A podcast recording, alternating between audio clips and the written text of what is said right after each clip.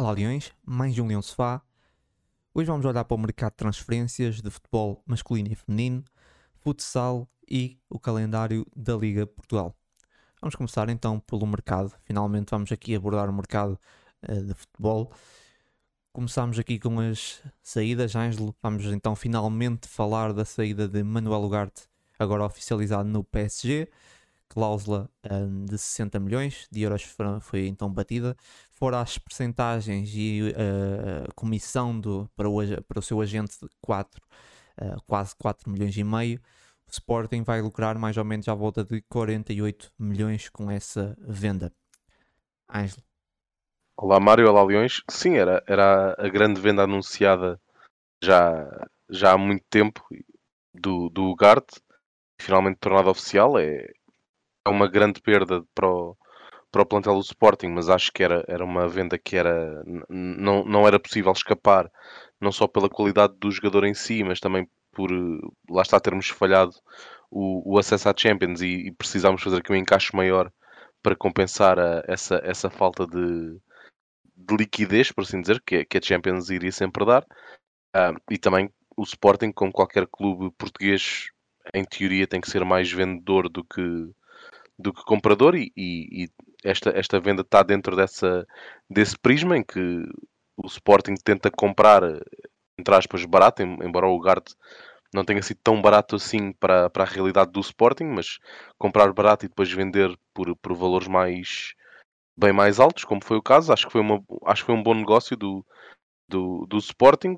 Mais uma vez, uh, Frederico Varandas consegue uma venda que entra para o, para o top 5 do, das maiores vendas do Sporting e neste momento Varandas uh, é o responsável, entre aspas, pelas, pelas 5 maiores vendas de sempre do, do Sporting. Claro que também está numa fase em que o mercado está muito inflacionado, mas ainda assim é, acho que é digno de, de registro. Esta venda fica apenas atrás da venda de Bruno Fernandes.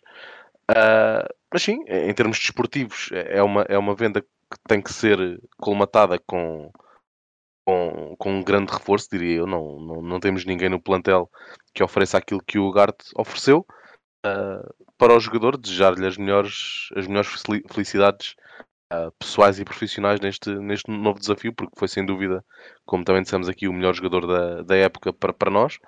Uh, e que foi um jogador que, que, que, cresceu imenso nestes dois anos no, no Sporting. Sim, eu, eu, começo por essa última parte, agradecer ao Ugarte pela, pela entrega durante esses, esses dois, dois anos. É, um bocado. Custa sempre ver os jogadores a sair ganhando tão pouco. Foi, foi apenas uma taça da liga. Felizmente ainda foi. Ainda sai com um título, não é? Seria pior se saísse sem nenhum título, mas ainda assim é, é sempre triste uh, ser tão, tão pouco. Uh, é um jogador que estava referenciado pelo Sporting já da altura do Fênix, por isso ele não veio para o, para o Sporting pelo que fez no Famalicão, porque ele no Famalicão foram 21 jogos. Um, eu acho que ele nem era um titularíssimo no Famalicão. Ele veio para o, Sport, uh, para o Sporting porque já estava referenciado. O Sporting já o conhecia e, e, e quis arriscar uh, antes que ele valorizasse mais e se tornasse mais difícil de, de alcançar. Uh, foi um, um grande negócio para mim foi um grande negócio, até falou-se muito dessas percentagens, de, agora daqui da comissão, eu acho que dentro da comi das comissões uh, que, que, muitas vezes se praticam no futebol, essa aqui até nem é muito elevada, e tendo em conta o agente Manuel Ugarte, eu acho que até nos conseguimos aqui esquivar de uma comissão maior, por isso o lucro de 48 milhões é, é, é bom, podia ser mais, claro que sim, mas, mas é muito bom. É uma grande venda, não tenho nada a dizer sobre isso.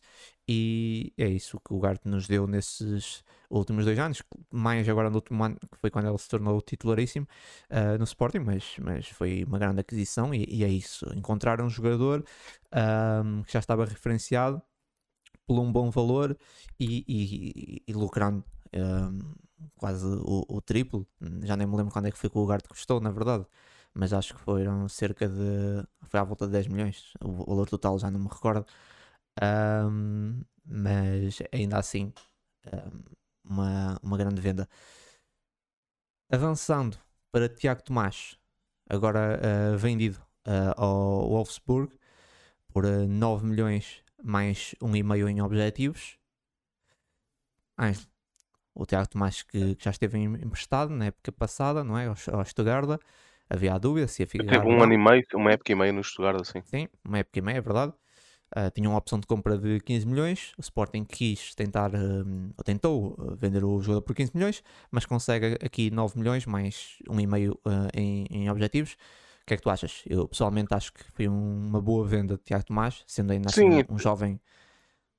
Em termos, em termos de valores, acho que é uma boa venda, porque era, primeiro é um jogador que, que nesta última época teve, foi, teve um pouco abaixo do que se calhar era, era, era esperado no, no Stuttgart Claro que num contexto sempre muito complicado, numa equipa que lutou o ano todo para não descer e que conseguiu não, não descer. Um, embora seja um jogador jovem, como tu dizes, que pode sempre fazer uma época em, em que explode, como é óbvio, é um jogador que parece ou parecia não, não ir fazer parte da, dos planos de, de Ruben Amorim, por ter um perfil um pouco diferente daquilo que Ruben Amorim quer para, para, os, seus, para, para os seus homens da frente. Não, não é um jogador muito de, de entrosamento uh, e, de, e, de, toque curto, parece-me um jogador de profundidade e de, e de rasgo, uh, que não é aquilo que o, que o Ruben Amorim perspectiva para os três homens da frente. Portanto, sim, pareceu-me pareceu um, um, negócio bom. Também acho que, que, que é relevante uh, pensar que também não, não, não se está a prender o jogador ao clube se não for aposta, no momento em que ele está está ainda a dar os primeiros passos, embora já, já falemos do Tiago Tomás aqui há muito tempo, ele, ele começou muito cedo na equipa principal, portanto, se calhar eh, as pessoas podem pensar que se calhar já estamos a falar de um jogador de 23, 24, 25 anos, mas não, é um jogador ainda muito novo, uh, que está numa fase em que está, em, em, que vai crescer, em que tem que crescer, portanto, acho que também é importante dizer que, que ainda bem não se prendeu um jogador um, que iria ficar se calhar eh, reduzido a um, a um papel de, de, banco, ou se calhar nem isso, e, conseguir fazer um encaixe perto dos 10 milhões de euros por um jogador que não ia contar, uh, olhando para aquilo que é a história recente do Sporting, que tem sempre muitas dificuldades em fazer encaixes com estes jogadores mais, mais sedentários, acho que é uma, uma excelente venda. E, e lá está, também ao Tiago Tomás, tal como ao Ugarte, a desejar as melhores felicidades, agradecer, porque não, não podemos esquecer que foi muito importante na época do título, na primeira metade da época, quando, quando era a única solução para, para a ponta de lança. Portanto, agradecer esse, essa entrega do Tiago Tomás e, e desejar-lhe também uh, as maiores felicidades pessoais e profissionais e, e que exploda uh, para, para atingir o potencial que eu acho que se via no Tiago Tomás há uns anos e que se calhar na última época não, não, não foi capaz de demonstrar.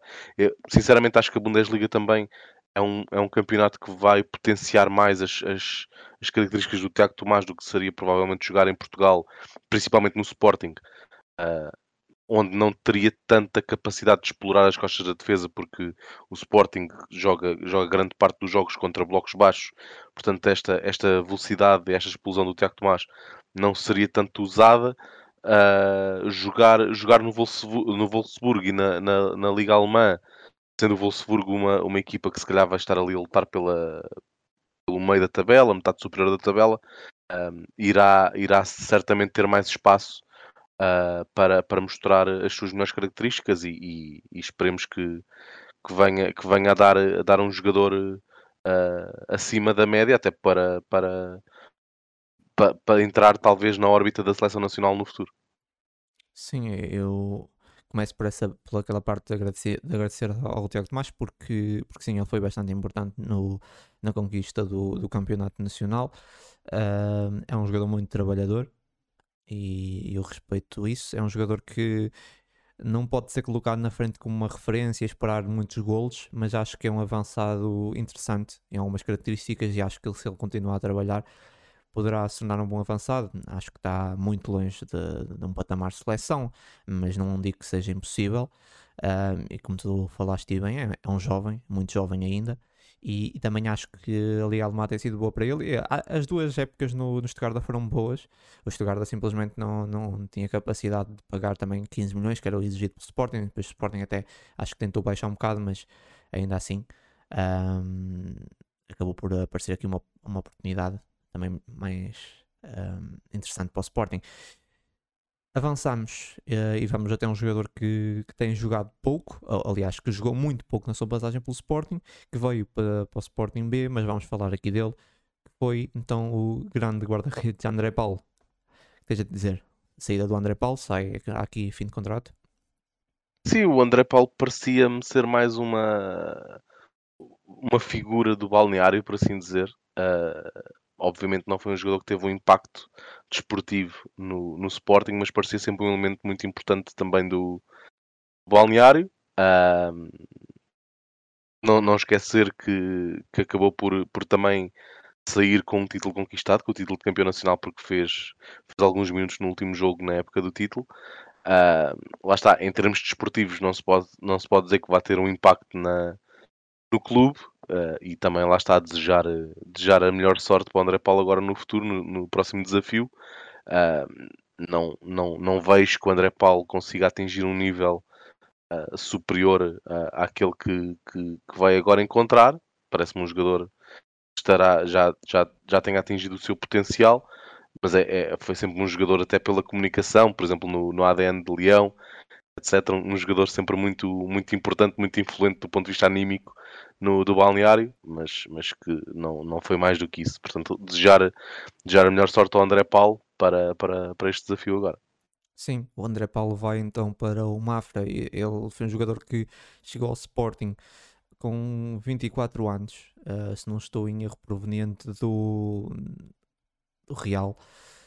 Uh, veio para o Sporting B e acabou por, uh, por somar dois, dois jogos, uh, dois jogos onde foram minutos, na verdade, não sei se chegou a fazer a, ser, a fazer 90 minutos em algum. Uh, é isso, foi campeão nacional.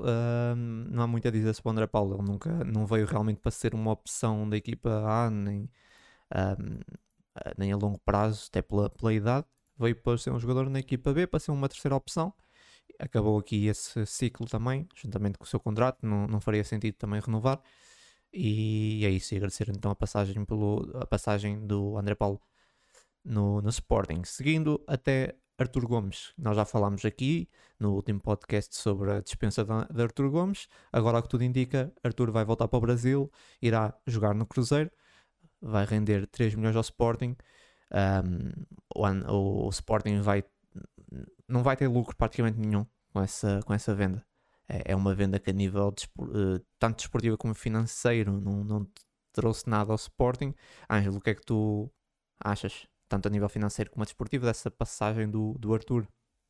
Esta venda para mim é, é a que me causa mais, mais estranheza destas que falámos aqui, porque eh, é, é isso que estás a dizer. A nível financeiro, uh, acabou por ser quase uh, saldo zero, né? Entre a compra e a venda. Acho que ainda. Acho, uh, nem sei se é zero, sendo sincero, até acho que ainda perdemos, mas sim. Pois, exato. E, e parece-me estranho porque eu acho que por, por 3 milhões de euros não, não vamos contratar ninguém uh, que dê o que, o que Arthur dava.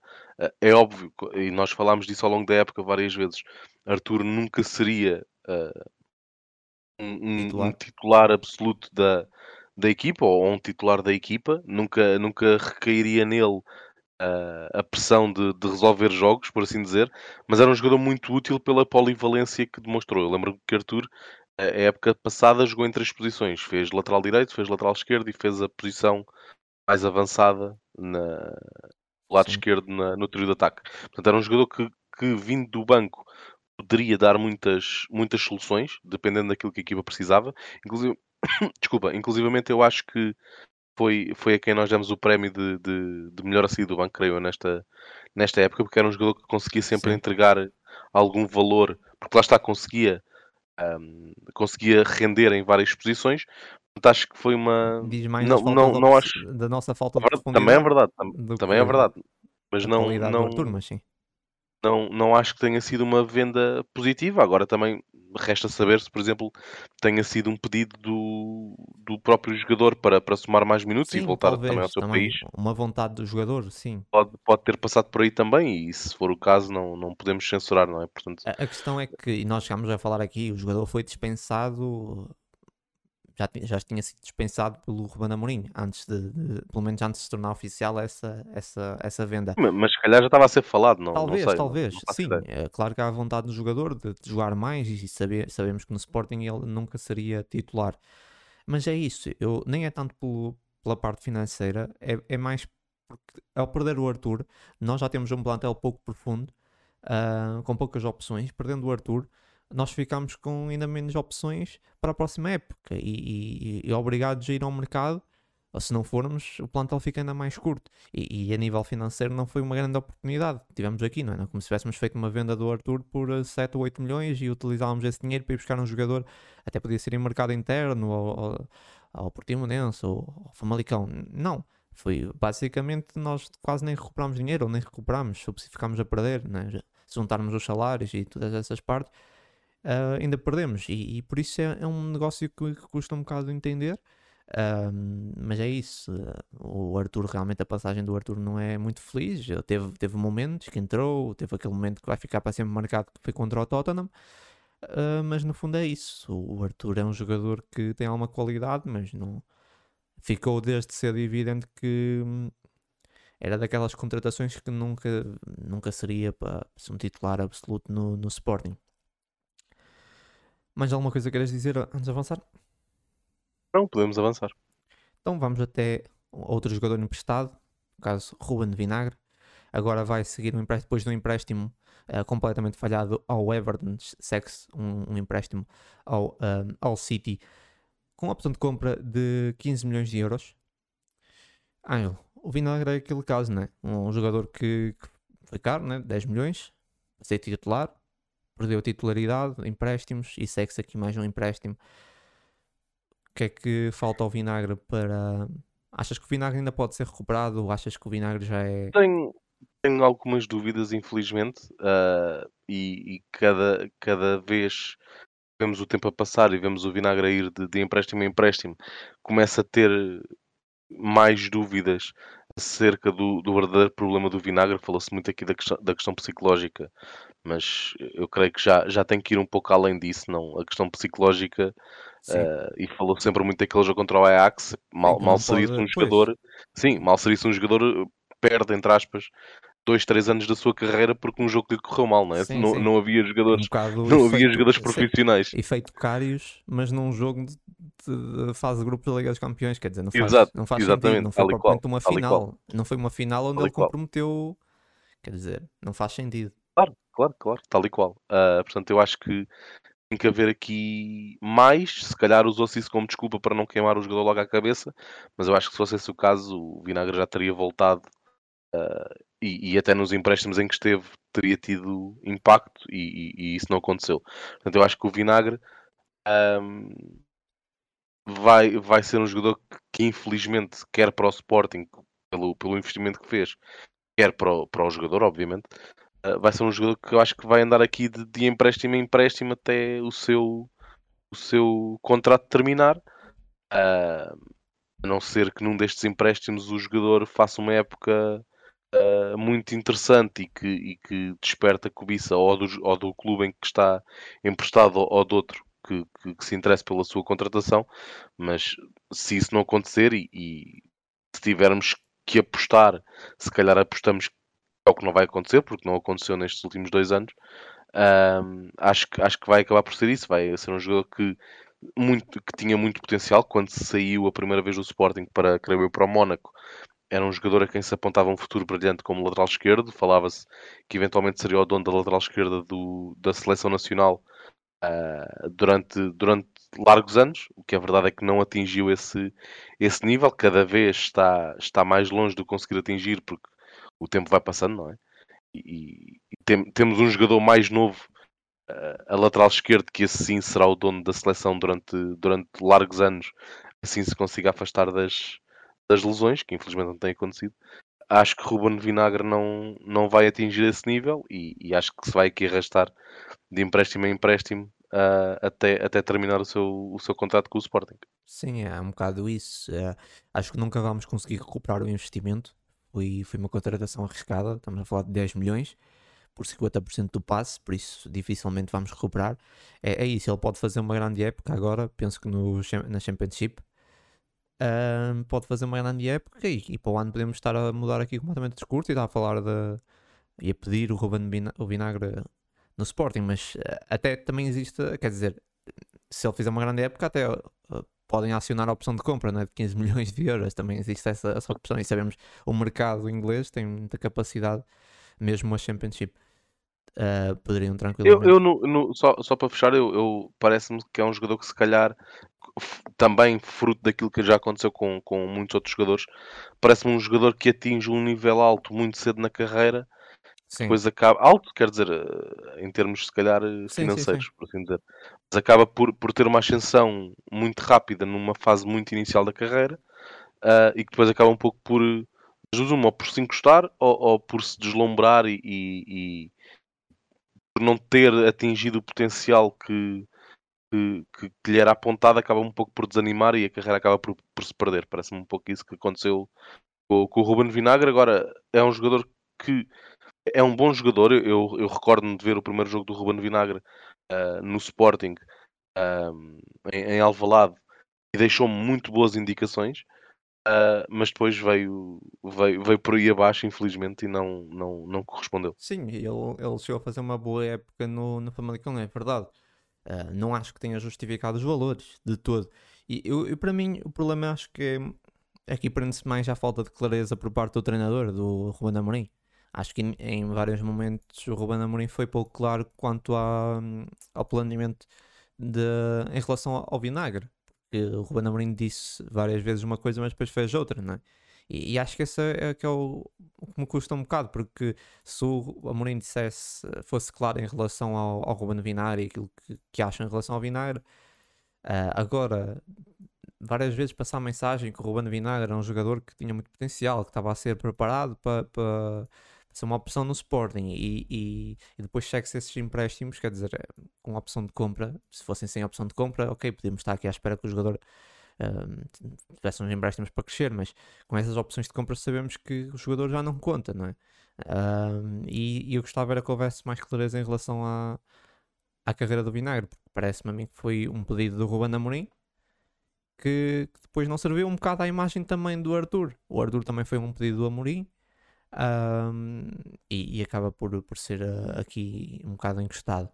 Isso é que custa um bocado aceitar. Claro que nem todas as contratações, uh, não podemos acertar todas as contratações, isso faz parte do futebol, todos os clubes erram, mas depois tem, temos de, de, explicar as coisas, não é tipo simplesmente encostar o jogador e não dizer nada, porque quem está a pagar isso de certa forma também são os sócios e tem que tem de, tem de ser explicado. Acho que tem de ser explicado. Não se pode contratar um jogador por esses valores, encostá-lo e não dizer nada e não se passa nada. Não. As coisas têm que ser explicadas. E aqui, em relação ao vinagre, acho que havia, ficaram várias coisas por, por, por explicar. Um, vamos avançar para as entradas, finalmente. Sim, sim. Vamos até ao futebol, às entradas, mas vamos começar aqui por uma renovação. Rapidamente falar da renovação, mais uma época de, de Luís Neto. Ângelo tens a dizer sobre essa renovação?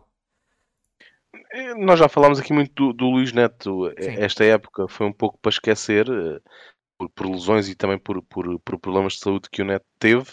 Uh, acredito que se não tivesse tido esses problemas, talvez uh, tivesse sido mais de certeza que teria sido um pouco mais importante em campo. Uh, para esta nova época, em primeiro lugar, desejar que, que, todos os problemas de saúde e lesões estejam, estejam ultrapassados, obviamente. Honestamente, não acredito que vá ter um impacto superior esta época em campo do que teve o ano passado. Uh, mas é um jogador muito, muito, muito importante no, no balneário. Muitas vezes eu acho que até tem uma voz de comando uh, superior àquela que tem, por exemplo, o, o, o Seba Coates. Eu acho que é um, uma figura muito importante dentro do, do balneário e no seio da equipa. Portanto, sim, acho que é, acho que é um, aqui entre aspas, um, um prémio uh, importante para o Neto por, por, por tudo aquilo que passou e também garantir um, um pilar emocional e um pilar psicológico da, da equipa e, e, lá está, acho que, que é muito importante por aquilo que dá dentro de campo e relembrar aquilo que nós também já dissemos aqui anteriormente que pelos valores uh, que o Neto uh, certamente irá ganhar esta, esta época não iríamos encontrar ninguém que, que desse o mesmo que Neto dá fora do campo. Portanto, é, acho que é uma, uma notícia muito positiva, pelo menos para mim é uma notícia muito positiva esta renovação do Neto. Sim, subscreve.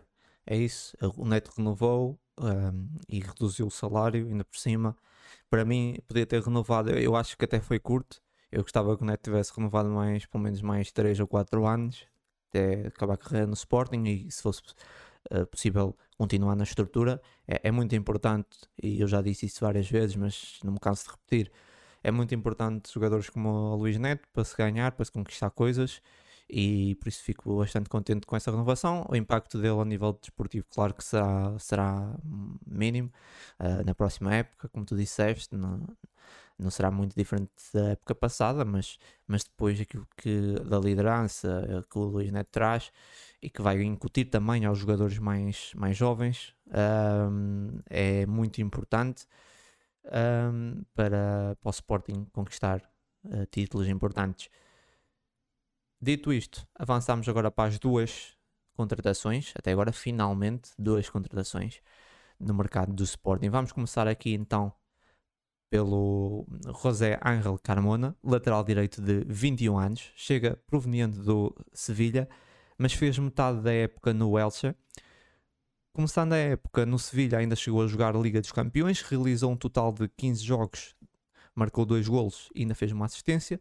No Elche foram apenas 9 jogos e um golo, porque se lesionou no final da época e ficou de fora dois meses. Segundo o Transfer Market, foi a sua única lesão, ou pelo menos é a única lesão registada. Para também acalmar aqui um bocadinho os ânimos, não ficarem já preocupados que o jogador pode ter um histórico de lesões. Segundo o Transfer Market, não tem nenhum histórico de lesões. Essa foi uma lesão assim mais grave que o fez ficar de fora aqui uh, o final da época. Os moldes do negócio, segundo a bola, Sporting adquire 80% do, do jogador por uh, um valor a rondar os 3 milhões e meio, por isso será uma contratação de baixo risco, ainda com uma porcentagem considerável do passe, um contrato até uh, eh, 2028. Falando aqui, antes de deixar falar Ângelo, sobre o jogador, eu não, não sei muita coisa, mas parece-me ser um jogador com uma boa projeção ofensiva, claro, obviamente vai haver as comparações que não podem ser feitas, mas é muito distante do Porro nesse, nesse, nesse aspecto, mas é parecido se formos ver, por exemplo, nos duelos. Uh, é um jogador que, que é muito forte nos duelos, dá-se muito nos duelos e também é um jovem com muita margem de, de, de progressão. Um, mas é um jogador interessante. Não sei muito sobre o jogador, obviamente, como disse, mas é um jogador interessante. Chegou a fazer alguns jogos no Sevilha.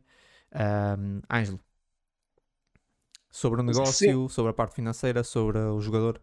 Começar é, pela, a, expressão, a expressão que eu utilizar foi essa mesmo que tu utilizaste. Parece-me um negócio de baixo risco do ponto de vista económico. Pode ser um, um negócio com algum risco uh, na vertente desportiva. Uh, porquê? Porque eu, eu, vejo a necessidade de contratar um lateral direito para titular uh, do, do, do Sporting. Eu voltamos a, a, a volta a dizer, o, o Ricardo Gaio terminou muito bem a, a, época. Eu acho que a segunda metade da época do Ricardo Gaio foi, foi positiva, uh, mas não deveria ser um titular absoluto do Sporting nesta altura, ou, ou pelo menos seria mau sinal para o Sporting se Ricardo Gaio, Ricardo Gaio fosse titular absoluto. Uh, aqui, como tu também não conheço nem bem nem mal o jogador, não, não conheço o jogador, Uh, parece-me ter a característica principal que o, que o, que o Ruben Amorim parece gostar para os seus laterais direitos, que é ser espanhol. Portanto, pelo menos isso está tá garantido. Uh, do que li, parece-me um jogador que lá está ofensivamente, está uns furos abaixo do porro, mas também acho, acho que há poucos Sim, laterais é, direitos no é futebol é europeu. A comparação não, nem se deve fazer. Acho que, claro. acho que há, poucos, há poucos laterais direitos no futebol europeu que não estão alguns furos abaixo uh, do Porro uh, no que toca à, à, vertente ofensiva do jogo, atenção, mas também me parece que, ou pelo menos de declarações que eu já li, parece-me que defensivamente uh, será, será superior. Um, Sim, eu acho, acho, que o ponto acho... mais fraco, deixa só, só me dizer que eu acho que o ponto mais fraco é um jogador que até tem alguma tem boa progressão com bola, mas parece-me que a parte mais fraca do que eu consegui ver é a definição. Aqui muito diferente do Porro. O Porro definia muito bem no último terço, ele hum o José Ángel Carmona define um bocadinho mal, pareceu-me. Certo. Uh, sim, em termos, em termos uh, do jogador em si, eu acho que é uma, uma boa aposta. Uh, um jogador muito novo e, e, e, eu acho que também é fácil traçar o, o, o paralelo com o Porro, porque também não, não podemos esquecer aquilo Sim, que foi é um espanhol pouco conhecido também. E não é só isso, não, se pode, não podemos esquecer o que é que foi dito do Porro quando ele chegou, que seria, Sim, claro. que seria um flop, que, que não não se tinha ainda visto nada e ainda de que o Porro era menos Porro. conhecido que, que, o Carmona. Exatamente, exatamente. Portanto, há boas perspectivas. Não, e com mais lesões. certo, não, não, não direi que vai ser, vai ser um, um, um novo porro. Não, não será, não será. Gostaria, gostaria que fosse, mas não. Mas, mas está, tudo, está tudo em aberto. Eu acho que vai ser, vai ser o titular uh, esta época, assim, Sim, assim o desejo, porque será, será uma boa, uma boa notícia, se, se, se assim for. Um, portanto, sim, desejar a melhor sorte ao, ao José Angel e, e, acho que está encontrado o substituto, ou está encontrado o dono da lateral direita e, e para já uh, todas há boas indicações que, que será um, um, um, bom reforço. Sim, uh, o José Ángel ou José Ângelo, como quiserem, se for mais fácil. Carmona, eu acho que costumam chamar, acho que na Espanha chamavam-lhe Carmona, por isso é mais, mais vai simples. Ser, vai ser Carmona. Uh, é, é um, lateral, um lateral direito interessante, eu acho que é isso. Ele tem 21 anos, vem para crescer Uh, eu, claro, concordo, vai ser, vai ser, acho que vai ser titular, em condições normais vai ser titular, mas é, não podemos fazer essa comparação com o Pedro Porro, ficar à espera que tenha um rendimento semelhante ao Pedro Porro. Mesmo o Pedro Porro, se bem, se bem te lembras, demorou. Eu lembro-me que os primeiros jogos dele na pré-época foram maus. E lembro-me dos comentários sobre o Porro que, que não, não, Pois é, é exatamente isso. Exatamente Por isso, esperar é preciso dar, dar tempo ao jogador, vai demorar um bocado se calhar a adaptar, mas eu acho que, ao contrário do Porro, que vinha de um. O Porro acho que não tinha feito assim ainda, não tinha uma experiência mais. Uh, diria de um clube de um nível acima, enquanto o Carmona já jogou no Sevilha e jogou na Liga dos Campeões. Eu acho que ele essa época ainda chegou a jogar contra o City, se não estou em erro. Um, e o Porro não tinha essa experiência, não é?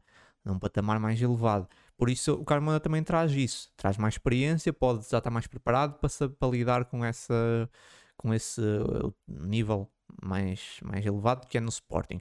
Uh, mas é isso, é um jogador que, que, traz essa margem de progressão. Acho que é um jogador, foi um jogador pedido pelo, pelo Amorim e isso está li, também ligado a uma coisa que eu queria falar porque vi muita gente a dizer um, que esse jogador provavelmente vem porque o Sporting gastou o orçamento quase todo no jogador que vamos falar a seguir, o ponta de lança, Guiócaras. Que eu não concordo nada, não é? Isso, isso não, Sim, não faz não sentido. Um, é, é, isso, eu vi alguns comentários acerca do, do orçamento do Sporting que gastámos tudo no Guiócaras e agora fomos buscar esse porque já não temos para um melhor. Eu não acredito nisso, primeiro porque o Sporting nunca daria 24 milhões uh, ou valores a rondar isso sem saber se teria margem uh, e colocar todas as fichas num só jogador. Eu acho nem o Alan joga sozinho, por isso não vai ser o Guilherme que vai, vai resolver os problemas do Sporting. E depois, conhecendo o Amorim, se o Carmona veio é porque ele queria esse jogador. Não foi uhum. porque foi o que se arranjou com o dinheiro que sobrou. Foi com as sobras, pá, temos aqui é as sobras que, que há, vem esse jogador. Não. Por isso, é, acho que esses comentários não fazem sentido. Uh, esse jogador é porque veio porque o Ruben quis. Uh, e o Sporting só pagou esse valor que pagou pelo próximo jogador, o jogador que vamos falar a seguir, do Victor Gyökeres, porque tinha esse dinheiro para gastar e sabe o dinheiro que tem ainda para as, para as próximas. Uh, porque não faz qualquer sentido tu esgotares todo o orçamento num jogador não é assim que se ganham títulos, não é com um jogador. É, é com um plantel, uniforme, com, com qualidade. Não é agora de repente vais buscar um ponta de lança, pode ser o melhor do mundo. Como eu disse, podias buscar o Allen. Se não tiveres a bola, a bola não chegar ao Allen, não há hipótese. Não é? Por isso, um, eu acho que isso não faz sentido. Vi muita gente a dizer isso, vi comentários nas redes sociais, mas também vi comentadores a dizer isso. Uh, e ainda sobre as finanças do Sporting, tenho que dizer isso aqui porque pá, acho que é importante referir uh, sobre as finanças do, do, do clube do, do Sporting. No outro dia, pá, decidi, então estava a fazer zapping, passei por uns canais esportivos, já há muito tempo que não via, e vi uns comentadores a falar do Sporting, a dizer que o Sporting não tinha dinheiro para esse avançado e que ia gastar tudo num jogador, etc. Comentadores que basicamente andam há, há 4 ou 5 anos, parecem um disco riscado, né? estão parados no tempo, e eu posso dizer, hoje o Sporting, eu tenho quase certeza, tem mais conforto financeiro que o Futebol Clube do Porto. Um, mas é, é engraçado que ninguém fala das contas dos outros clubes.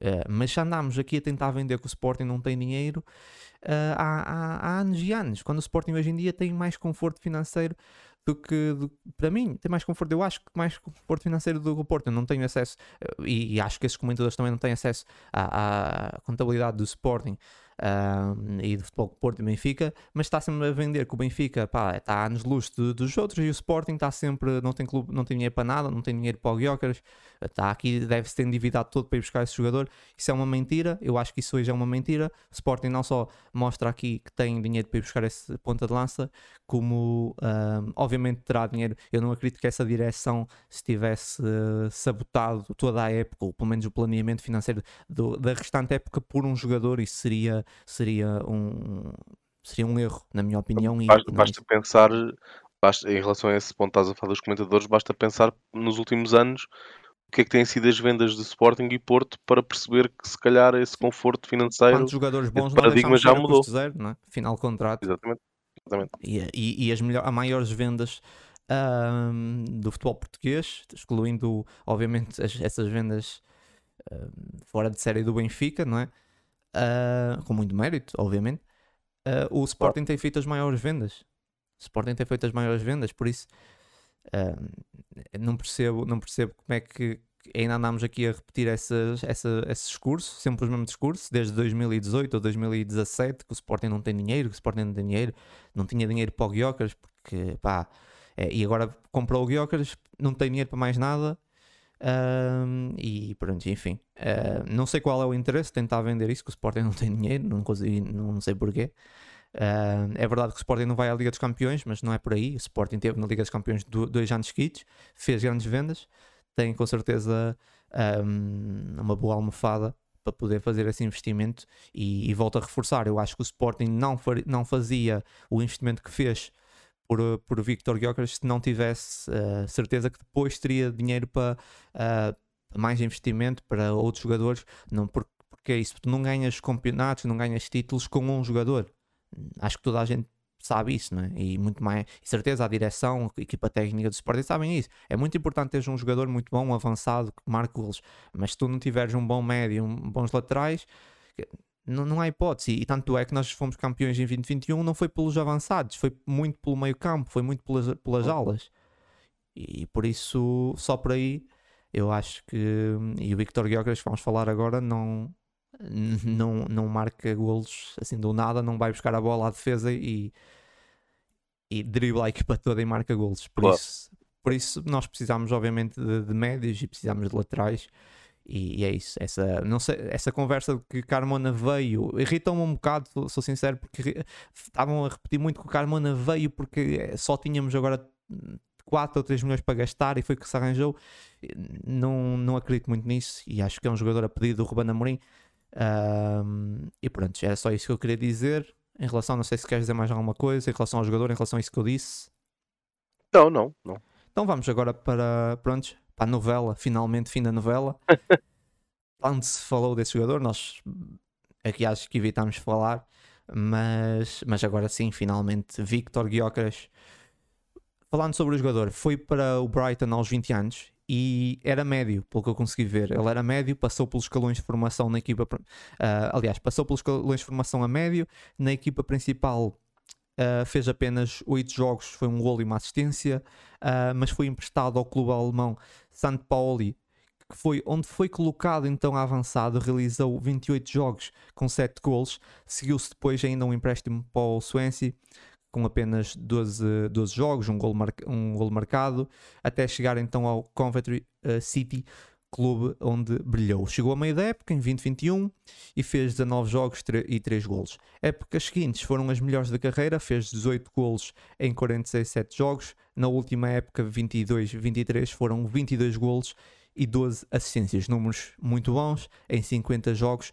O Coventry terminou a Championship em quinto lugar um, e chegou à final do playoff de acesso à Premier League. Uh, ainda assistiu para o gol do empate na final, mas não impediu a derrota nas grandes penalidades. Uh, e então o Coventry vai fazer mais uma época na Championship. Gyökeres foi considerado por uh, alguns adeptos o melhor jogador do clube nessas últimas épocas, nessas últimas duas épocas, ficando em segundo lugar na tabela dos melhores marcadores da época passada no campeonato, da Championship, mas em primeiro com mais assistências. Ou seja, é um jogador que um, não é só gols, também consegue assistir. O, o ponta de lança internacional sueco chega ao Sporting com 25, 25 anos acabados de fazer, ainda, ainda muito novo. embora terminasse contrato no final da próxima época, isso gerou muita discussão os valores. Havia muitas sondagens ao jogador, segundo Fabrício Romano, havia clubes da Primeira Liga interessados. Isso obrigou o Sporting a bater o recorde da sua maior transferência de sempre, 20 milhões mais 4 em objetivos, e o contrato, uh, ao que se sabe, será até junho de 2028. Sobre o jogador Ângelo, uh, Victor Gyökeres é diferente de Paulinho, logo a começar pelo perfil de goleador. Uh, se criticamos o Paulinho pela demora a rematar ou porque dá quase sempre um toque a mais e perde um bocado a oportunidade de gol, Gyökeres é o oposto. Remata quase sempre que tem oportunidade, gosta de procurar a baliza para finalizar. Diferente do Paulinho, também não é um jogador tão dado às combinações, gosta mais de procurar o espaço e dá-se bem com esse espaço para progredir.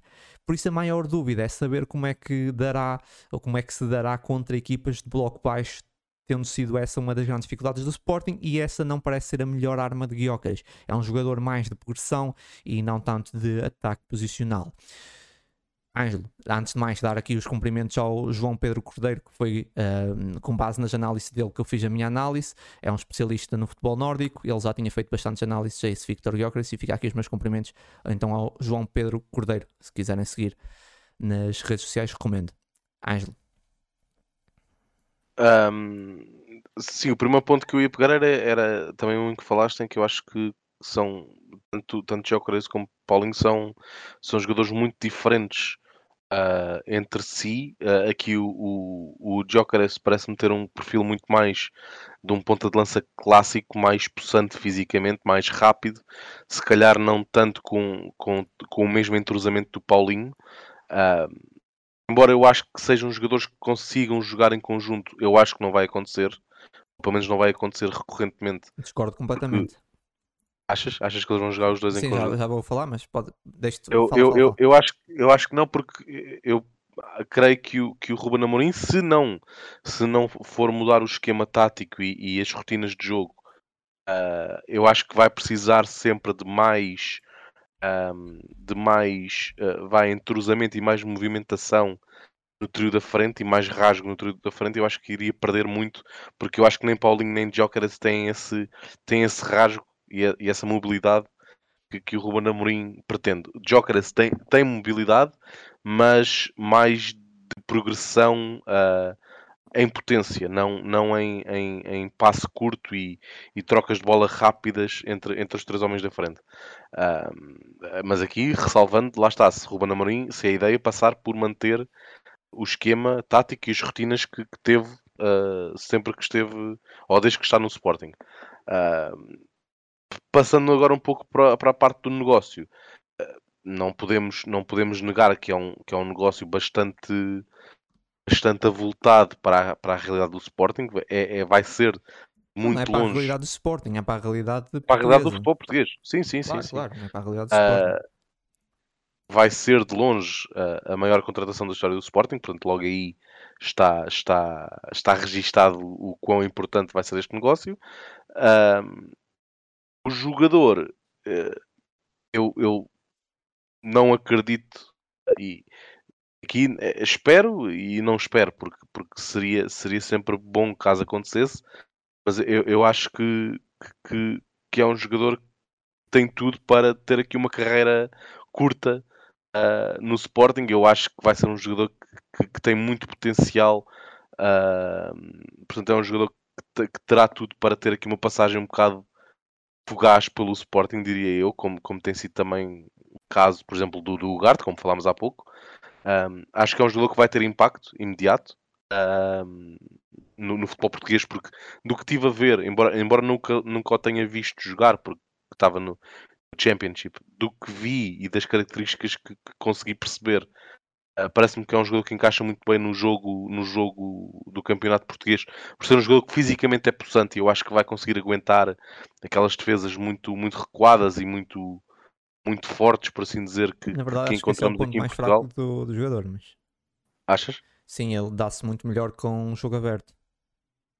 Não é Ah, sim, propriamente um porque ponta ele é um jogador de que está Ele é um jogador, ele é um jogador rápido, mas eu acho que ele é capaz, sim, como referência não, mas eu acho que ele é, Não estou a dizer um que ele jogador não pode ser capaz capaz de mostrar, aguentar, mas no Coventry era exatamente a maior arma dele era uh, o jogo aberto, explosão, poder, é explosão, correr, sim, sim, sim, poder sim, aproveitar o espaço. Nunca Mas não eu- era. uh, isso vai ser um desafio para ele, vai ser algo novo. Vai ser jogos onde o Sporting vai estar 90% com posse e com Mas eu- eu acho bloco baixo. Isso é da- uma coisa da- nova para da- ele. De- do potencial físico que eu vejo no Jokeres, eu acho que ele vai ser capaz de dar resposta. É verdade o que estás a dizer, ele, ele é um jogador que tem muita explosão. Ah, eu lembro-me, por exemplo, do- de algumas imagens que vi em que ele consegue transportar a bola quase meio campo ah, e, e- e marcar em velocidade. Mas acho que é um jogador que fisicamente é forte e eu acho que vai ser capaz de, de aguentar o choque e, e eu acho que vai encaixar bem na, no estilo de jogo mais comum, mais comum em Portugal.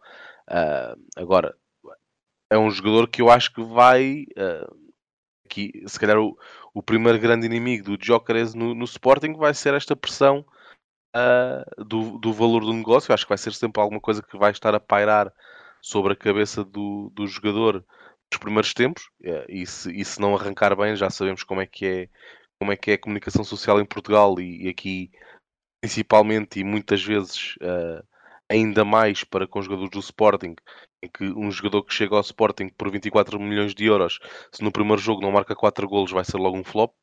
Portanto, eu acho que o, o primeiro, o primeiro grande inimigo do, do Jokeres vai ser esse mesmo e, esperamos que quer o jogador, quer a equipa técnica, quer a própria equipa ah, saibam resguardar o jogador no, no- na- numa fase inicial da época para, para, pronto, para ter todo um período de adaptação, etc. Ah, mas eu acho que vai ser um jogador que vai ter impacto, ah, um, um grande impacto já nesta época. Ahm, sim, também quero falar dessa parte aí, mas ah, aquilo que falaste sobre o Paulinho ou o Guiócaras, é isso. Eu vi muita gente a fazer, por exemplo, o 11 da próxima época, a deixar o Paulinho de fora. Muita gente acha que o Paulinho já é- é- vai ser um suplente, ou nem isso.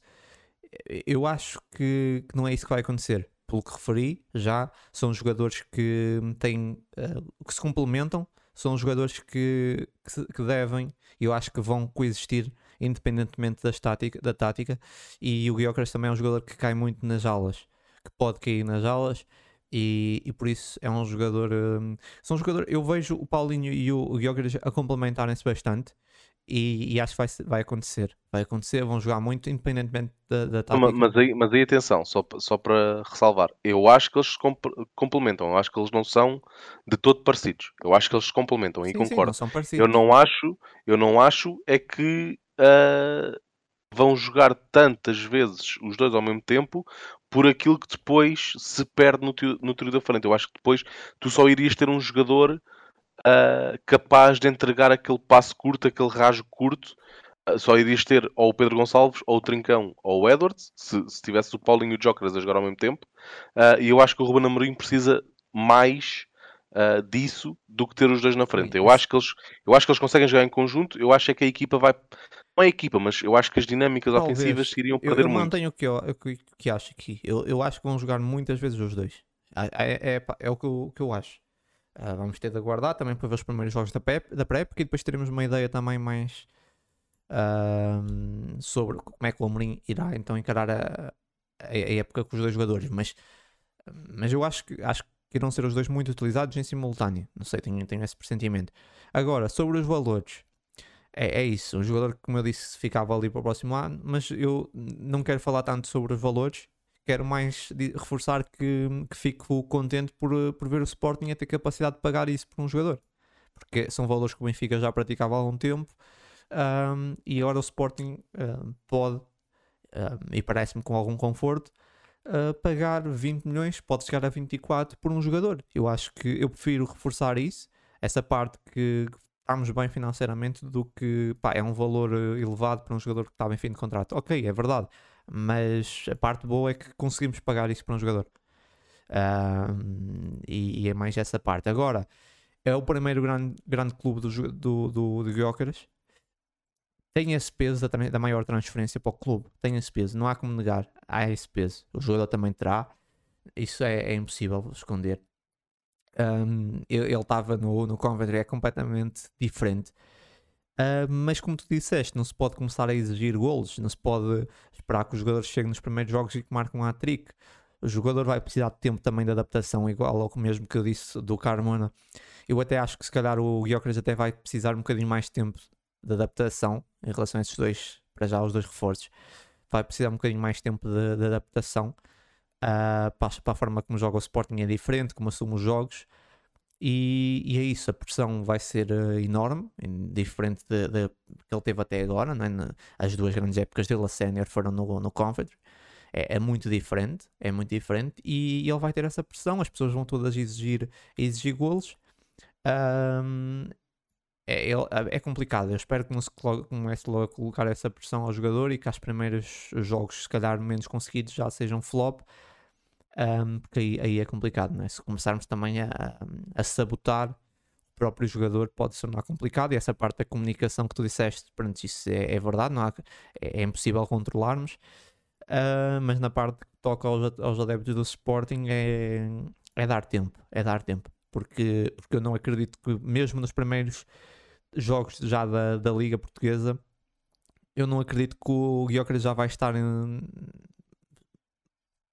super bem adaptado à equipa. Eu acho que nos primeiros, diria ali, ainda cinco jogos, ainda vamos estar a ver ali o, o já a conhecer a equipa, um bocado ali, se calhar com algumas dificuldades, porque, porque acho que é um jogador que vai demorar um bocadinho. Pode demorar um bocadinho e, e pelo peso da transferência, sabemos que ninguém vai ter paciência para esse bocadinho, não é? Cada jogo que passa é que ele não marca, ou não assiste, ou não, ou não, é, faz um bom jogo, ninguém vai aceitar um bom jogo, ou toda a gente vai querer um jogo brilhante do Guiócaras, não é? E, e, é isso, e não, não se pode colocar essa pressão, é, um, é, é, é, esperar, um jogador precisa de tempo, mas, mas é, é um jogo muito interessante. É, a minha maior dúvida é essa: é se ele vai saber lidar com o peso de estar a jogar num clube como o Sporting, porque ele nunca teve num patamar desses. Ângelo. Sim, uh, vamos ver como é, que ele, como é que ele responde dando agora ao salto. Sim. Uh, porque é como estás a dizer, é o primeiro clube grande da, da carreira do, do, do Jokeras. Um, ainda assim, eu acho que, obviamente, não, não, não incluindo aqui o Benfica, Sporting, Porto, Braga, Vitória, uh, que estão num patamar acima. Uh, o nível médio da, do campeonato principal uh, em Portugal é, é, muito o nível do Championship. Não, portanto, não, não, o salto competitivo se calhar não vai ser assim uma coisa brutal. É muito diferente, o, o, não é? Exatamente, é, é isso. Ou seja, o nível competitivo não vai ser um salto absurdo, o nível de exigência do clube em que ele está. Isso sim, e depois vai, eu também olho mais para como é que o Coventry joga e como é que o Sporting joga, é diferente, assume muito mais o jogo, o Sporting. Uh, em Portugal, nós estamos quase sempre uh, com posse de bola, né? e as equipas estão em bloco baixo, só a defender. É basicamente uma equipa a atacar a outra a defender. E, como é, e é isso, eu tenho dúvidas para ver como é que o Gyökeres vai adaptar nesse estilo de jogo, porque é aqui que para mim, pelo menos é aqui que estão as maiores dúvidas. Se ele vai conseguir. Porque eu vi alguns comentários e algumas pessoas parecem que estão com a ideia que, que o Victor Gyökeres é um jogador. Uh, o Nuno Santos cruza e ele está lá para pa, pa marcar. Também pode acontecer, ou seja, mas não é bem esse avançado, não é um avançado de referência, não é, não é esse avançado que está ali para, encostar bolas bombeadas para a área, não é bem esse jogador. Também pode fazer, mas não é esse ponto forte dele. Por isso, é, tenho aqui essas dúvidas. Um, basicamente é isso sobre esse jogador a falar. Obviamente ainda não foi confirmado, os dois já não foram confirmados, pelo menos no momento em que estamos a gravar isso domingo, uh, mas tudo indica que serão talvez anunciados essa, durante essa semana. Mas é isso. Ângela, alguma coisa? Não, avançamos. Eu queria falar aqui uh, o, que é que, o que é que falta agora ao Sporting, né? Temos aqui essas duas contratações, precisamos de um avançado e precisamos de um lateral. E o que é que falta? Provavelmente aqui um, um médio, não é? Um 6. Vi muita gente a falar de 6 e não sei, eu acho que tu vais concordar, o Sporting não usa propriamente um 6. Eu acho que precisamos de um médio. E, e, também vi muita gente a falar disso porque eu acho que em Portugal ainda se vê o futebol de uma forma um bocado limitada, do tipo, ponta de lança é para marcar golos, os extremos é para cruzar, os centrais defendem. Os extremos e 6 acho que são conceitos um bocado ultrapassados. E falando concretamente dos médios, eu acho que hoje tem de ser 6 e 8. Não dá para ter Junk que é só que só defende. Uh, o mais próximo disso, o último 6 que tivemos, acho que foi o Palhinha. Mas ainda assim, se virmos hoje no Fulham, ele não se limita só a defender. Uh, mas depende do estilo de jogo, mas no Sporting atualmente os médios têm de ser mais completos. 6 sem bola, 8 com bola, se for preciso até 10. Uh, por isso vejo Sim, muita gente. só jogas com dois, portanto eles têm, Sim, têm que ter vejo ali. muita gente a dizer que precisamos de um 6, precisamos de um 6. Não, nós precisamos de um médio e é isso que eu te ia perguntar. Tu achas que precisamos de um 6, precisamos de um médio? Nós precisamos de um, de um substituto para o Um Ugarte. 6 mais defensivo, que é um- tenha capacidade é um- defensiva. É um 8, é um 8 mais defensivo. Claro, um é- 8, um 8 mais. Eu- Eu prefiro dizer um médio com mais capacidade defensiva. Certo, é isso, é isso. Não é um 6, porque o Sporting Exato. não joga com nenhum 6. Sim, É- exato. É um, é um, um recuperador. Eu acho que de- ninguém de joga com bolas. 6 mesmo hoje em dia. Existe 6 ainda. Quem, quem joga em 4-3-3 tem, tem um jogador que é o mais próximo de um 6. Sim, Embora sim, ho- hoje em dia já não tens aquele jogador que é o destruidor de jogo, por assim dizer. sim. O, É, o, o Palhinha Gattuso. é o que não é quando tu olhas- isso. Certo, não, não, tens, não tens aquele que, que tu olhas para a equipa e dizes este é o Gattuso da equipa, né? que era o, Sim, o jogador que estava ali para recuperar bolas e para contra-ataques, etc. agora Isso não 6 tem. é o Pirlo, basicamente. Certo. ah, e, e eu acho que, por exemplo, o expoente máximo disso é o, é o Busquets. Não é um jogador que seja muito conhecido pelas suas recuperações de bola, mas sim no primeiro momento de construção. Portanto, sim, o, o Sporting o que precisa, eh, inquestionavelmente, é de um jogador que tenha características semelhantes à do Ugarte, ou seja, um jogador capaz de que tenha pulmão para, para os 90 minutos, um jogador muito forte na recuperação de bola e na pressão alta, que eu acho que era, era também uma- um dos grandes pontos fortes do, do Ugarte, eh, mesmo em relação ao Palhinha, porque o Palhinha era um jogador com um raio de ação gigante, mas que era um jogador que não, não tinha tanta pressão alta, era mais na recuperação de bola mais recuada. Eh, o Ugarte aqui deu o passo em frente nesse sentido, era um jogador que era o primeiro, o primeiro elemento de pressão e recuperava muitas bolas Sim, ainda no meio campo ofensivo do Sporting. O que o Sporting precisa, eh, inquestionavelmente, é isso. É um, é um 8, ah, aqui se cá não usando muitos números, mas é um, é um jogador com muito forte na recuperação de bola, com muito pulmão, que, que- que é muito importante para, para o Sporting, visto que só joga com dois médios, eles acabam por ser por, por ter que ter ali características mais do que um 6, mais do que um 8, mais do que um 10, tem, tem, tem que ter características que juntem ah, pontos fortes de, de todas estas posições. Sim. Ter um E- jogador que é um de- 6-8 e um jogador que é um 8-10. por assim dentro desse, desse, dessa médio, dessa falta de médios, fala-se da saída de, pelo menos do empréstimo, mas provavelmente também, ou da, da venda, sobre a oportunidade, creio eu, de Sotiris e do empréstimo de, de tão longo. Ahm, provavelmente Ezu continuará a contar no Sporting. O que é que tu, tens, o que é que tu achas sobre Sotiris? Já falámos, é um jogador que obviamente não Só contou. Sirius, eu acho sobre que foi, longo, mais não, sobre não, tão- não, não sobre o caso O tão longo, o tão longo surpreende-me. ah, eu, eu tendo, a concordar, eu, eu acho que o tão longo, aqui ponto prévio, tem, tem um enorme potencial e, e é um jogador que, que em que eu vejo as características, tem potencial, claro que não ao dia de hoje, mas em que eu vejo as características para ser um jogador importante para, para o Sporting. Ah, aqui, se a visão passar por nós vemos Um potencial muito grande se nós vemos neste jogador um potencial para atingir um nível mais Sim. alto, não queremos que ele fique um ano muito, muito encostado, muito parado, concordo. Agora, ah, preocupa-me porque lá está, o, o meio campo, o ano passado, os dois homens do meio, do meio, já foi se calhar o principal problema, ou um dos grandes problemas do Sporting na época passada. Ah, neste momento vimos sair aquele que foi o melhor jogador do Sporting, que era um desses dois homens do meio campo, e não vimos ainda entrar ninguém, e agora estamos a ver sair também as, as alternativas. Portanto, preocupa-me muito. Ah, é Sugo, é um jogador em que eu vejo também as características de muito forte fisicamente, que tenha pulmão para aguentar o jogo todo, muito forte na, na pressão alta. Eu, eu vejo isso, eu vejo isso no, no Sugo, mas também se viu nos jogos que ele fez o ano passado que ainda está muito verde. E é normal que esteja, porque é um jogador que tem, creio eu, ainda 18 anos. Sim, Portanto, claro. é, é, é normal, é normal que esteja verde.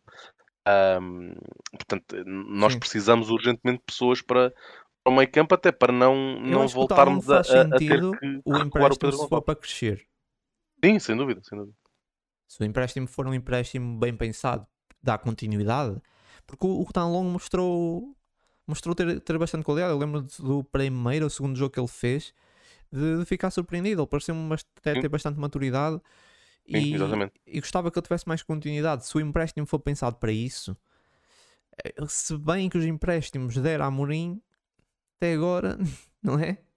Que empréstimo é que rendeu? Acho que nenhum. Certo. Até agora nenhum.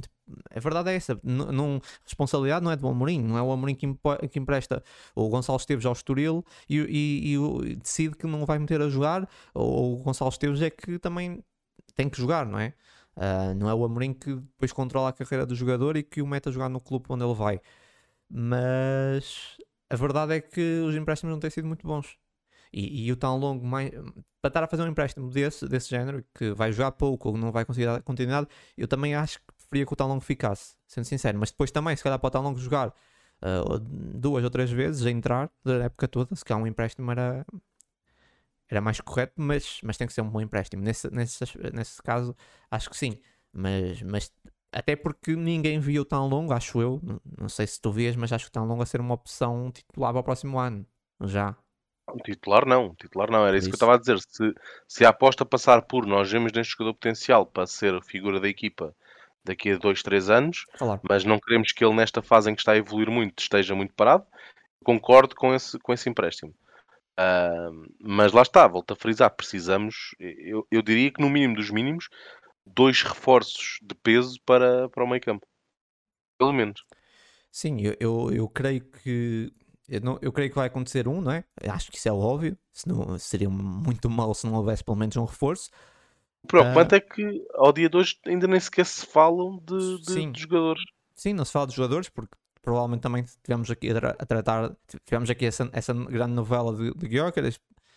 Uh, mas... Sim, mas, mas mal, mal, seria se uma equipa como o Sporting só consegue estar a tratar de um dossiê ao verdade, mesmo tempo. Verdade, mas, mas vamos, ter de, vamos ter de aguardar porque aquilo que eu ouvi é que pode acontecer do médio só chegar no final da pré-época.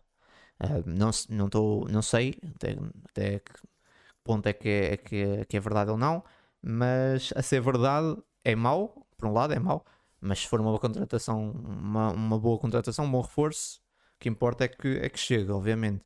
Mas seria bom chegar antes de, de, do início da, da pré-época para, para preparar com, com a equipa. Mas, mas, claro, seria uma catástrofe uh, não reforçarmos o meio campo. Não é? Isso acho que seria condenar completamente a, a próxima época. Precisamos urgentemente de um, de um médio, como estava a dizer, um médio mais com características mais defensivas, mas um médio, não um 6, como muita gente está a falar. Um, de resto está tudo. Ângelo, queres dizer mais alguma coisa antes de avançar? Próximo. Não, não, podemos seguir. Então vamos até futebol feminino, mercado de futebol feminino. Passar aqui rapidamente pelas saídas. Tem aqui algumas saídas Uh, duas delas eu acho que normais. Uma é uma jogadora que eu lembro-me de falar aqui quando entrou, foi ali a Scarpelli, uma contratação completamente desconhecida e que vai agora embora, chegou a meio da época e, sai agora. Uh, uma jogadora de 21 anos, não, mais uma daquelas contratações que não faz sentido nenhum. Já não vou voltar a repetir, não é? Já, já falei várias vezes o que é que acho disso. Não consigo entender quais são essas políticas de contratações. Uh, continuo sem entender, estou à espera de, de um dia uma explicação sobre isso. Depois, Melissa Ansambegovic, uma central que, que ainda esteve aqui, se não estou em erro, duas épocas no Sporting. Um, acabou por perder algum espaço, é uma jogadora que parece-me a mim um bocado um nível abaixo, mas em alguns momentos hum, qualidade interessante. Uh, e aqui as duas contratações que mais me surpreenderam. Primeiro a Carolina Becker, Aliás, contratações não, saídas, desculpem.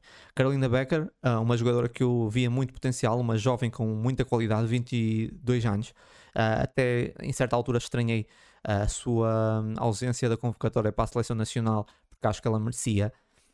Ah, mas, infelizmente, chega aqui ao fim, sua ligação ao clube. Eu não consigo perceber Porquê? É verdade que ela perdeu algum espaço no reta final, teve alguma quebra, quebra, de, quebra de rendimento, mas ainda assim eu acho que a jogadora merecia renovação, merecia continuar, é uma jovem, margem de progressão, uh, na minha opinião, uma margem, boa margem de progressão. Fiquei um bocado, fico aqui um bocado triste com essa saída, porque vai um bocado aqui contra uh, aquilo que é a aposta do Sporting, é uma jogadora que vem da, da formação, uma jogadora que tem qualidade, eu pelo menos acho que tem qualidade, e, e, na minha opinião, é, eu gosto mais da Carolina Becker que a Bruna Lourenço. A Bruna joga, tem jogado muito mais, tem sido muito mais aposta, inclusive já chegou a ser convocada uma vez para a seleção, acho que não chegou a jogar, mas chegou a ser convocada.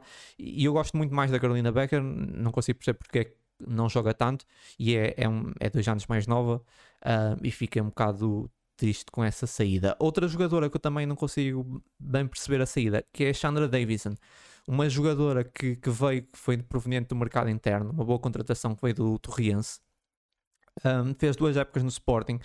É, é uma jogadora que movimenta-se muito bem na frente, é uma ponta de lança que, que tem golo e, e, combina bem com, com. Não é só aquela jogada para finalizar, mas também combina bem com, com as colegas, um, relaciona-se bem com a equipa. Gosto, gostei bastante da Sandra Davis, acho que foi das melhores contratações que o Sporting fez. E, e sendo sincero, acho que é daquelas saídas que vão aqui um bocado contra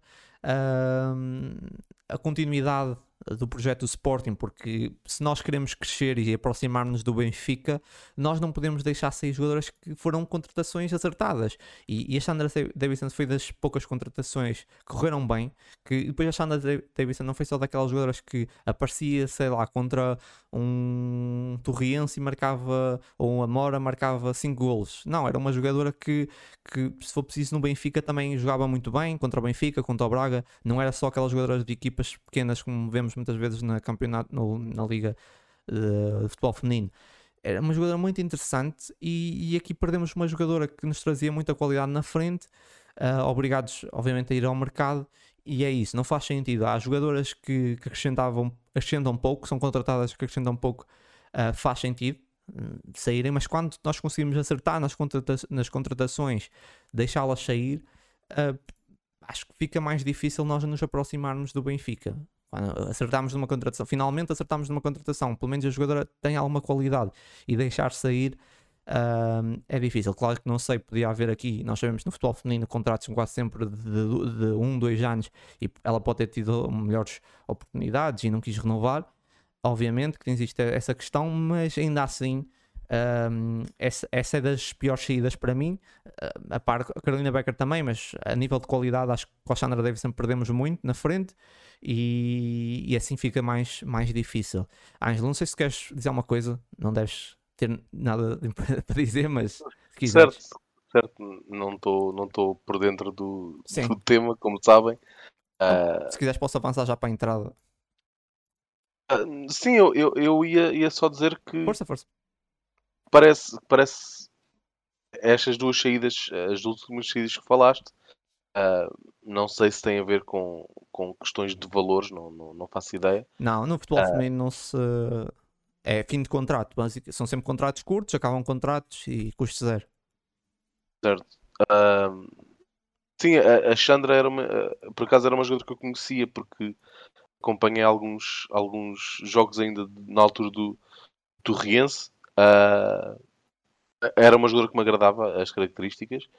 Uh, não, não, no Sporting não sei se teve assim um impacto muito, muito grande. Também foi uma época, como sabemos, não, não correu da melhor forma. Sim, acho, acho que foi do, duas épocas interessantes da Chandra. Não, não, não foi brilhante, mas era uma jogadora interessante. Era, era uma jogadora que ainda tinha potencial para, para crescer ainda mais. Sim, é? estamos a falar de 25 anos, mas uma jogadora com, com bastante qualidade na frente. Uh, como eu disse, não era aquela jogadora que se limitava a jogar bem contra um Amor ou contra um Torriense. Era uma jogadora que, mesmo contra o Benfica, fez bons jogos. E, e, é isso, acho que aqui, aqui perdemos uma, uma boa uh, jogadora uh, que nos trazia profundidade na frente uh, e não se, é isso, é que custa-me um bocado porque nós falhámos muito em contratações e quando acertamos depois deixámos sair um, dois anos depois e assim fica sempre mais difícil. Andamos sempre a dar um passo para a frente, mas depois dois passos atrás e fica, andamos nesse loop infinito. E, e, fica um bocado mais, mais difícil. Não é que a Chandra Davidson não é o Cristiano Ronaldo, mas, uh, mas trazia-nos mais qualidade na frente e, e custa-me um bocado perceber essa, essa saída. Não sei se houve uma tentativa de renovação ou não, mas claro, essa parte aí não, não tem informações. Também é difícil no futebol feminino, há muito pouca informação, mas é, é isso. Estavas a comentar, desculpa. Sim, é, era uma, era uma jogadora que eu, que eu vi algum, algum potencial. Estranhei, estranhei essa saída. Era basicamente isso. Uh, agora, pronto, a nível de entrada, temos apenas uma entrada até o momento. A volta de Fátima Pinto, uh, que saiu então em 21-22, fez época 22-23 no Alavés no, na Espanha e volta agora para o Sporting. No Alavés fez 19 jogos. Antes de falar da Fátima Pinto, falar das jogadoras de futebol feminino, que houve uma saída em peso entre 2021 e 2023 e quase todas estão a voltar agora. Primeiro, acho que da seleção, acho que só Diana Gomes, acho eu que está a jogar no Sevilha. Por acaso, uma jogadora que estava no Braga na altura, eu até me lembro de, de ter dito aqui que o Sporting devia ter contratado aquela jogadora porque ela tinha acabado o contrato. Claro que se, o Sevilha, entretanto, levou a jogadora e era quase impossível o Sporting um, ficar com a jogadora. O nível de salários na, na, na, Liga Espanhola são muito mais elevados para o futebol feminino, mas era uma jogadora, para mim, das mais interessantes do Braga e acho que é a única atualmente, se não estou em erro, que está a jogar lá fora. Um, mas preocupa-me um bocado isso, que é várias jogadoras que saíram naquela, dessa geração e que todas ficaram uma época, duas. Ah, aliás, desculpa, a Tatiana Pinto também ainda está na Espanha, uh, no, no Levante. Mas é isso, as jogadoras saem um, um ano, dois e voltam logo e não se conseguem um, afirmar lá fora. Isso mostra um bocado a, dificuldade ainda do futebol feminino, da, da nossa. e, e acaba também por depois refletir na, na seleção, não é? Obviamente, embora a nossa seleção acho que tem feito um bom trabalho, se nós virmos, uh, tem feito um bom trabalho. Uh, o crescimento é, é, notório nesses últimos 5 uh, anos, é, é, incrível o crescimento. E agora vamos ter o, o Mundial um, da nossa seleção. A nossa seleção está apurada e, e, com certeza, se calhar, falaremos depois aqui também, durante o Mundial. Um, mas, mas preocupa-me um bocado essa saída de várias jogadoras que, que, não se conseguem afirmar lá fora. Falando concretamente da Fátima Pinto, eu não vou estar aqui com rodeios, eu não, não, não é uma jogadora que, que eu gosto muito. Uh, nas últimas passagens dela pelo Sporting, eu não gostava muito de ver Fátima Pinto no meio campo. Várias vezes uh, jogos um bocado abaixo, uh, a nível de rendimento, assim, um bocado abaixo, até muitas vezes de outras jogadoras, como o Vera Cid, que começou a somar minutos, até ali no, no último um, no último ano da, da, da, Fátima Pinto, mas é uma jogadora que, que eu não gosto muito, um, em vários momentos acho que um bocado de rendimento um bocado abaixo e, e é uma contratação que vejo muita gente Uh, vi muita gente uh, contente com essa, com essa contratação, com essa volta, uh, mas claro, é uma boa, uma boa entrada, traz-nos mais profundidade, mais experiência, obviamente, é uma, uma internacional portuguesa, mas não acho que seja com essas contratações de Fátima Pinto, uh, a Cláudia Neto, uh, no ano passado, claro que idades diferentes, a Fátima Pinto tem 27 anos, a Cláudia Neto tem 35, mas não, não acho que seja por aqui que ficamos mais perto de, de, de ganhar o campeonato. Uh, a, a Fátima Pinto traz-nos traz mais experiência, mas ainda assim precisávamos de várias outras contratações para nos aproximarmos do Benfica e, e, é um bocado, um bocado isso que eu tenho a dizer. Ângelo. Sim, não, não, não tenho muito a acrescentar, lá está. Não, sei, sei que é um, um regresso de uma jogadora que, que, tinha, que, tem, que, tem, que tem qualidade, tem potencial, daí também a saída para o futebol espanhol. Uh, tem sido recorrente isso que estás a dizer, de jogadores que saem e que depois não, não têm o impacto que, que, se esperava, mas, mas eu acho que são, esses espaços são naturais até, até, até o futebol feminino em Portugal estar, estar consolidado e estamos a dar passos largos, felizmente, nesse, nesse sentido. Quanto à Fátima, eu acho que vai ser, um, ser uma jogadora com, com bastante utilização uh, no Sporting. É uma jogadora para, para, para o panorama nacional neste momento creio eu, é uma jogadora acima da média. Portanto, Sim, acho completamente. Que, que, é um bom reforço. Eu, eu, eu, claro, eu acho que é uma jogadora com um nível acima da média em Portugal, só num, num, a nível, aquilo que é o meu gosto, é uma jogadora que no meio campo não, não me impressiona. E, acho que não é com essas, com essas voltas que ficamos mais próximos de ganhar o título. É uma jogadora que ainda assim vai nos trazer experiência, traz-nos qualidade, claro, mas eu não gostei muito, sobretudo, da última época da Fátima Pinto no Sporting. Não gostei. Acho que vários jogos que eu vi, uh, não gostei. Uh, não, por isso, não vou ter também de ver, obviamente, como é que está a Fátima Pinto agora depois dessa passagem pela Espanha. É provável que também esteja mais jogadora, ela ainda, ainda é nova, tem 27 anos, pode, pode, pode ter evoluído e certamente evoluiu, não é? Mas para já, sim, a primeira não é uma contratação que me faz levantar da cadeira e pá, não, não é. Não é. É uma volta, pode ser interessante a juntar com outras boas contratações. Uh, mas é, é, isso, não, não, nos, não nos faz uh, aproximar do, do nível do, do Benfica que, que, tem feito, que não tem perdido jogadoras cruciais e que tem feito melhores, contrata melhores contratações. Mas é isso, vamos ter de, de aguardar e espero que haja mais, mais entradas uh, no futebol feminino também. E fechamos aqui essa parte de futebol, no caso masculino e feminino, e vamos até ao futsal. Ângelo, futsal temos que ser aqui breve, já estamos a ficar sem tempo, uma hora e, um, e quinze. Um, quanto a saídas, nós já falámos do Guita, por isso Guita, Miguel Ângelo, Eric e o Esteban, saídas confirmadas. Não sei se Mas já falámos do Eric anteriormente. Alguma coisa rapidamente ou queres pontuar aí sobre uh, Não, saídas? falar só do Miguel Ângelo e do, do Esteban, que o Guita e o Eric nós falámos a semana passada. O Esteban também falámos. Uh, Sim, acabámos por falar um pouco do, dos quatro, é verdade. O Miguel Ângelo e o Esteban aqui um pouco menos, também eram jogadores com menos preponderância e que na, no fim da época tiveram ainda menos preponderância uh, no Sporting. Um, quanto às entradas, um, lançando aqui os nomes, já falámos também a semana passada do, do Henrique Rafanhin, que vai ser o substituto uh, provável do, do Guita. Um, entretanto, o Tainan também foi confirmado oficialmente o, regresso uh, ao Sporting. É um jogador que lá está, em termos de qualidade, uh, é inegável a sua qualidade. Aqui o, o meu receio, também já, já falei disto anteriormente, um pouco pela, pela, pelo nível emocional e o nível psicológico. É um jogador sempre muito instável e quando as coisas não estão a correr feição, é um jogador que acaba muitas vezes por, por, por, por comprometer a equipa, por prejudicar a equipa, como acontece, por exemplo, no, no Benfica com, com, o Jacaré. Jogadores cuja qualidade não está em causa, mas em termos de QI futebolístico, ou neste caso futsalístico, uh, ficam um pouco aquém e acabam às vezes por às vezes cegar e, e prejudicar a equipa. Uh, e durante esta semana foram, foram confirmadas mais duas mais duas contratações, estas se calhar não tão sonantes, ou de certeza não tão sonantes. Uh, em primeiro o Ruben Teixeira, um, que também já seguiu para, para empréstimo para o Leões Porto Salvo, é um jogador com, com, com, muito, muito potencial e que vai rodar agora no Leões, que é, que é uma equipa sempre habituada a chegar aos playoffs. Eu acho que vai ser uma, uma peça importante do, do Leões de Porto Salvo nesta época. E se calhar aquela mais, mais surpreendente, a contratação de, de Rafa Félix, um jogador brasileiro que estava na, na segunda divisão uh, em Portugal. É um jogador que, se, que, que chega lesionado. Um, as primeiras, as primeiras notícias. Ele foi contratado que... antes da lesão, se creio eu. Sim, sim, sim.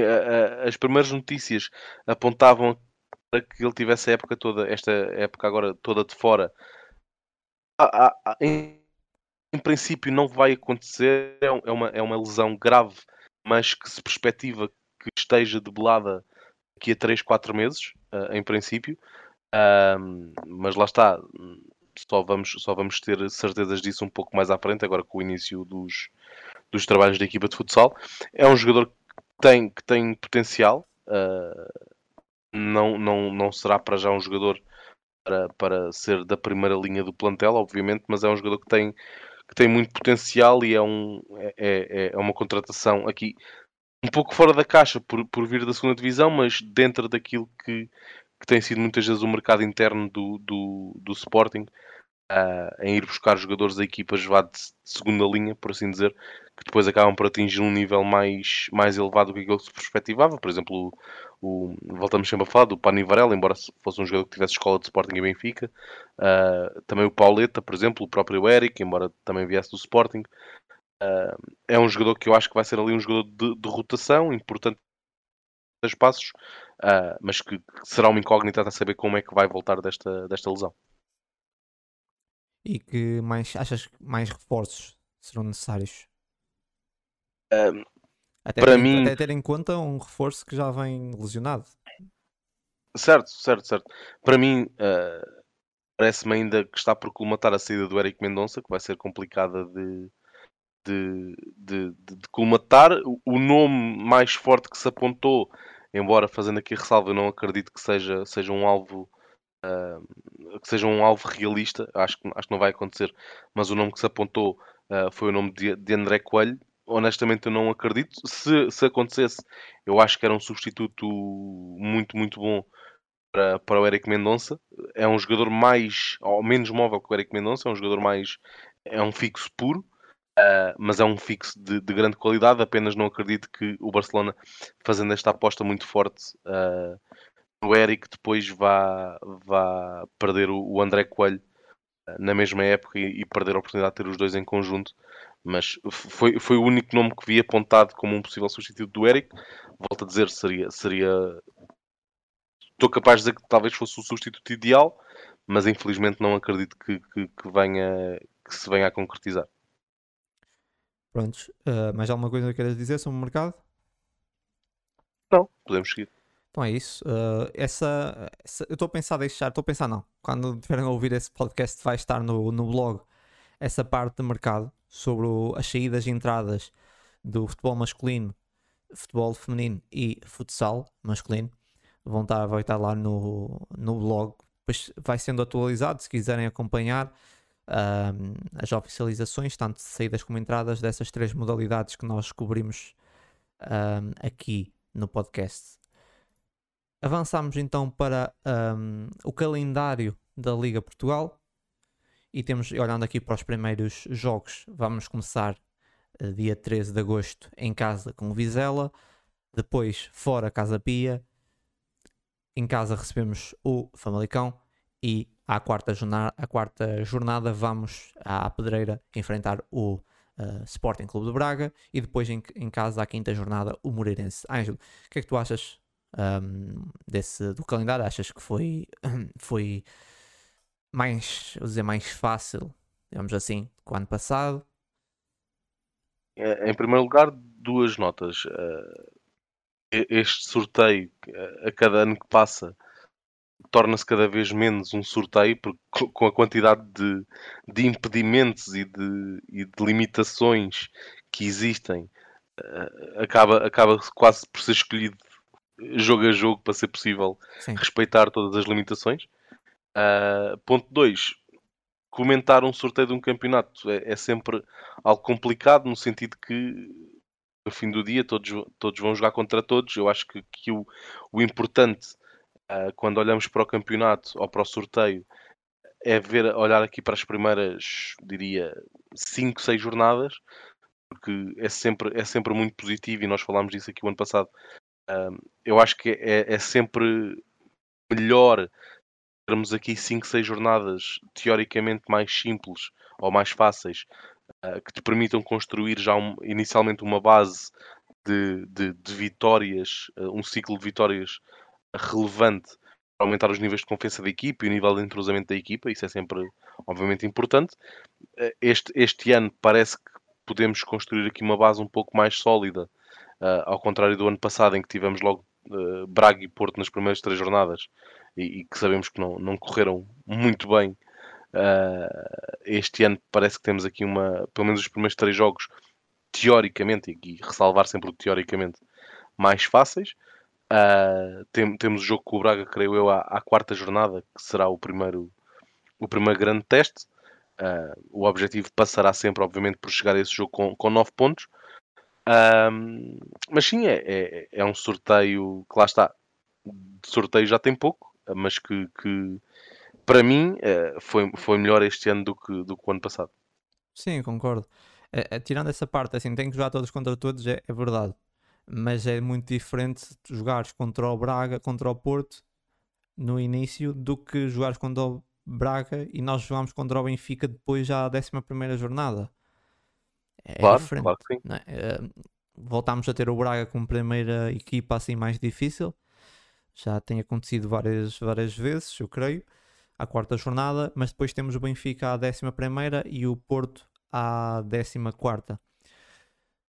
Uh, claro que entre o Benfica e o Porto vamos ter Gil Vicente e Vitória, que também são dois adversários complicados no Norte. Vamos ter aqui três, quatro adversários no Norte seguidos uh, difíceis. Um, por isso, é, eu acho que é, é isso. Disseste, os primeiros jogos têm que ser normalmente aqueles que na teoria são mais, mais favoráveis uh, para as coisas começarem a, a engrenar. Uh, claro que podemos começar a perder contra o Vizela, não estou a dizer que, que, vamos, que é uma vitória garantida, obviamente, mas sabemos que no ano passado foi muito complicado começar a, começar a época, e não há como esconder isso, como começar a época um, contra o Braga e, e, depois a terceira jornada estar no Dragão, é muito complicado, é muito complicado. Depois uh, perdendo, como aconteceu, no caso foi o primeiro foi empate e depois uma derrota, deixa as coisas mais difíceis, mais pesadas para encarar o, o resto dos jogos. E, e aqui temos um, os primeiros 10 jogos um, mais, eu diria, mais fáceis sendo que isso pode correr mal, isso que estou a dizer, obviamente, eu não estou a desvalorizar essas equipas, vão ser tudo jogos difíceis logo desde o primeiro, obviamente, mas na teoria é muito mais fácil enfrentar primeiro o Vizela do, do que o Braga, não é? Uh, acho que toda a gente escolhe, escolhe primeiro enfrentar o Vizela do que, do que o Braga como no ano passado.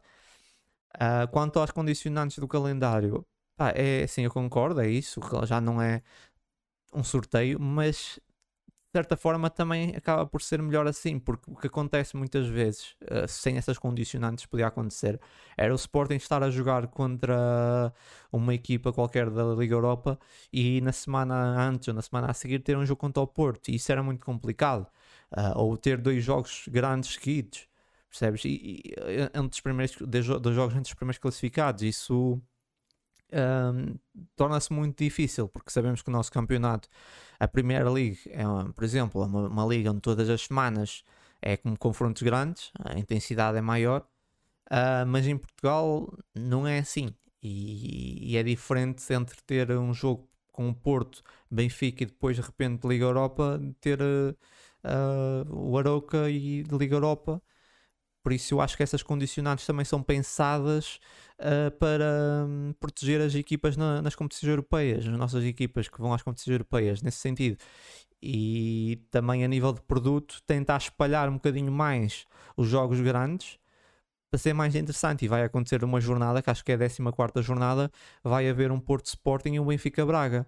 Também é interessante, que eu acho que não, não me lembro de ter acontecido recentemente. Isso, por exemplo, vai ser bom. Vamos ter uma jornada com dois jogos, com dois grandes jogos de cartaz, né? e também a nível de produto também pode ser mais interessante, por isso é isso, acho que as condicionantes fazem parte, porque se tu também não meteres condicionantes corres o risco de repente ter uh, uh, calhar o Sporting jogar contra o Benfica, Porto, Braga, tudo, tudo seguido, não é? era preciso algumas armas, pode acontecer, não é? e por isso é normal, isso faz parte, eu, eu não tenho a certeza, mas, tenho, mas acho que na Primeira League e noutras também haverá algumas pequenas condicionantes que, que pronto, fazem parte. Mas é, mas é isso. Não tenho muito mais a dizer. O calendário, para terminar, acho que o calendário sim é mais favorável que o da época passada, mas, mas não podemos dizer que é um calendário fácil, porque obviamente tem aqui adversários, todos são difíceis e, e temos de começar a época bem. No caso, em casa, é bom começar. Acho que acima de tudo é bom que vamos começar em casa. É muito bom começar a época em casa contra hum, o Vizela, que somos amplamente favoritos, por isso temos Terminamos também, creio em casa. Sim, acho que também terminamos em casa. Um, é verdade. Um, e é isso. Por isso, começar em casa, terminar em casa, tem tudo para correr bem. Mas depois logo veremos jogo a jogo. mas é isso. Mais, mais alguma coisa? Uh, mais uma vez agradecer a quem está desse lado uh, a ouvir-nos todas as semanas. Podem falar connosco nas, nas nossas redes sociais. Um, e até para a semana. É isso, de resto já sabem, muita força sempre e até ao próximo jogo.